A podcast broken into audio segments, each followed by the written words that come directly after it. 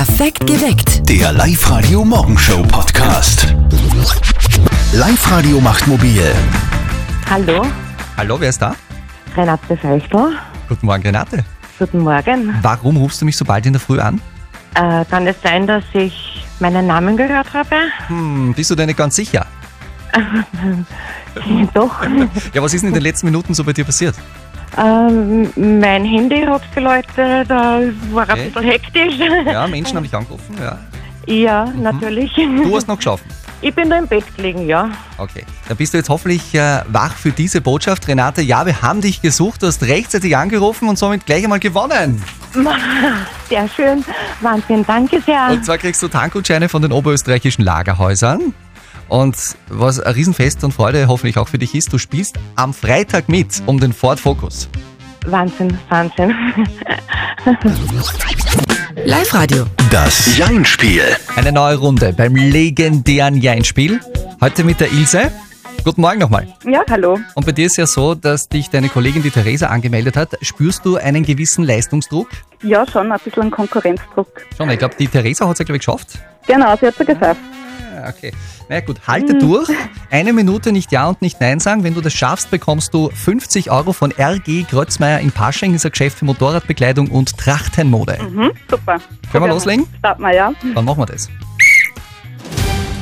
Ilse, was tut sich so in deinem Leben? Mhm. Ja, nachdem ich Mama von zwei Kindern Ah, Moment, bin. Moment, Moment, Moment. Ilse, beim Jein-Spiel geht es ja darum, nicht Ja und nicht Nein zu sagen. Und du hast die erste Antwort auf meine Frage mit einem Ja begonnen.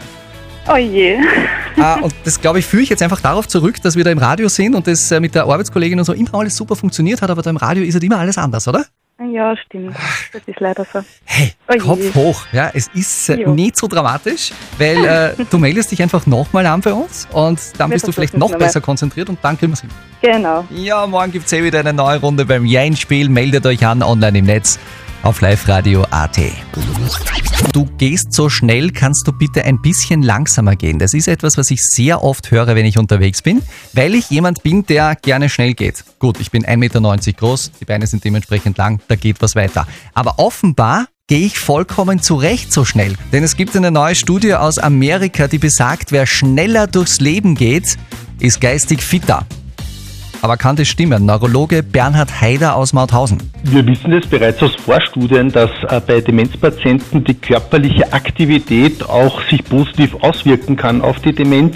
Man weiß, dass da gewisse Botenstoffe ausgeschüttet werden in den Muskeln und diese sich positiv auf die Hirnleistung auswirken. Und deshalb ist es natürlich nicht recht erstaunlich, dass auch bei 45-Jährigen äh, dieselben Ergebnisse gemessen wurden. Ja, diese Studie ist ja vor allem bei rund 45-Jährigen gemacht worden. Das heißt, äh, Herr Neurologe, wenn ich grundsätzlich ein schneller Geher bin, brauche ich mir weniger Sorgen um meine Gesundheit machen? Ein schneller Gehen und auch ein regelmäßiges Training im Sinne eines kardiovaskulären Trainings ist sicherlich förderlich für die Gesundheit, nicht nur was die Herz-Kreislauf-Situation betrifft, sondern auch fürs Gehirn. Okay, das heißt, umgekehrt müssen sich die, die eher langsam und schleichend unterwegs sind, Sorgen machen, oder? Dann ist möglicherweise, und das wissen wir heute noch nicht so genau, aber doch das Risiko, auch eine Gedächtnisstörung im Alter zu entwickeln, doch höher als bei anderen, die eben schneller gehen. Alles klar, sagt Neurologe Bernhard Haider aus Mauthausen. Wer schneller durchs Leben geht, ist geistig fitter.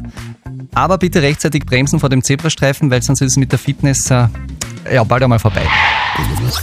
Männer, stellt euch das bitte kurz mal vor. Ihr werdet innerhalb von drei Wochen zweimal Vater. Logischerweise mit zwei verschiedenen Frauen, die euch jeweils ein Baby auf die Welt bringen. Ja, bei uns Menschen ein Riesenskandal, da wird das ganze Dorf drüber reden. Im Tierreich ist das vollkommen normal. Guten Morgen mit Live-Radio, es ist 7.45 Uhr. Nashornbulle Brutus darf sich im Zoo Schmieding über seinen zweiten Sohn freuen, diesmal mit Nashorndame Niki. Zooleiterin Daniela Artmann ist dieser Papa, der Brutus, so ein Reißer, dass der gleich bei zwei Damen zugeschlagen hat, oder wie? Ähm, ja, Stell schaut so aus, als ob der Brutus wirklich äh, sehr gut mit seinen Nashorndamen umgehen kann. Ja. Und äh, ja, in Schmieding ein fruchtbarer Boden herrscht.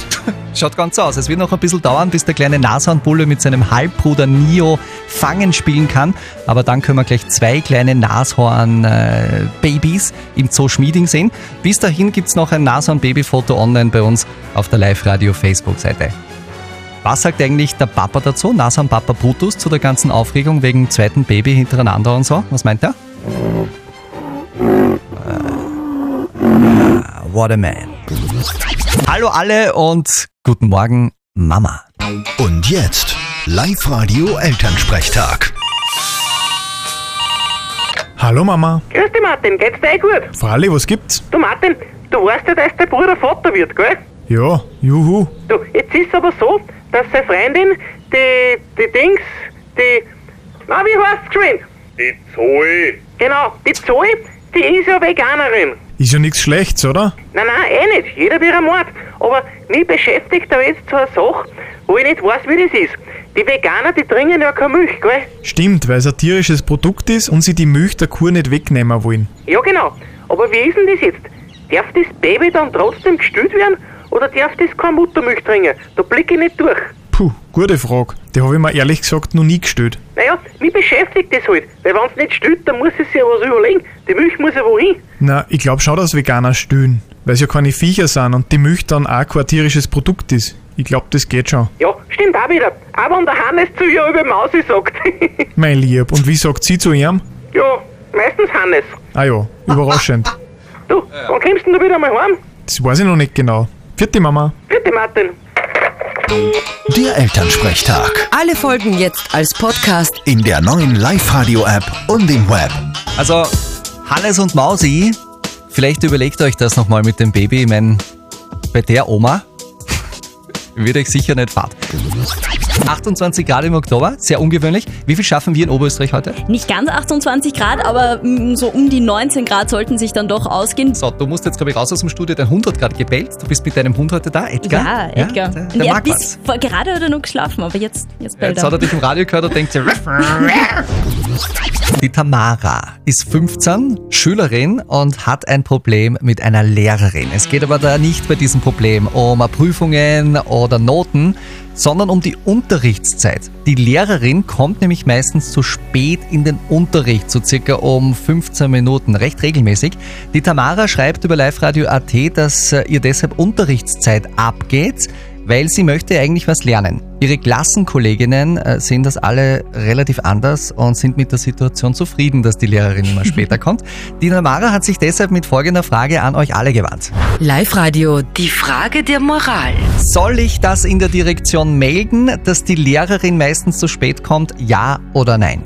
Ihr habt über genau diese Frage in den letzten 10 Minuten abgestimmt und uns über WhatsApp eure Meinungen reingeschickt. Und die meisten von euch finden schon, dass das gemeldet werden sollte. Also der Reini schreibt uns zum Beispiel, natürlich gehört sowas gemeldet. Auch Lehrer haben ihre Arbeit ordentlich zu erledigen. Das wird ja auch von Schülern verlangt.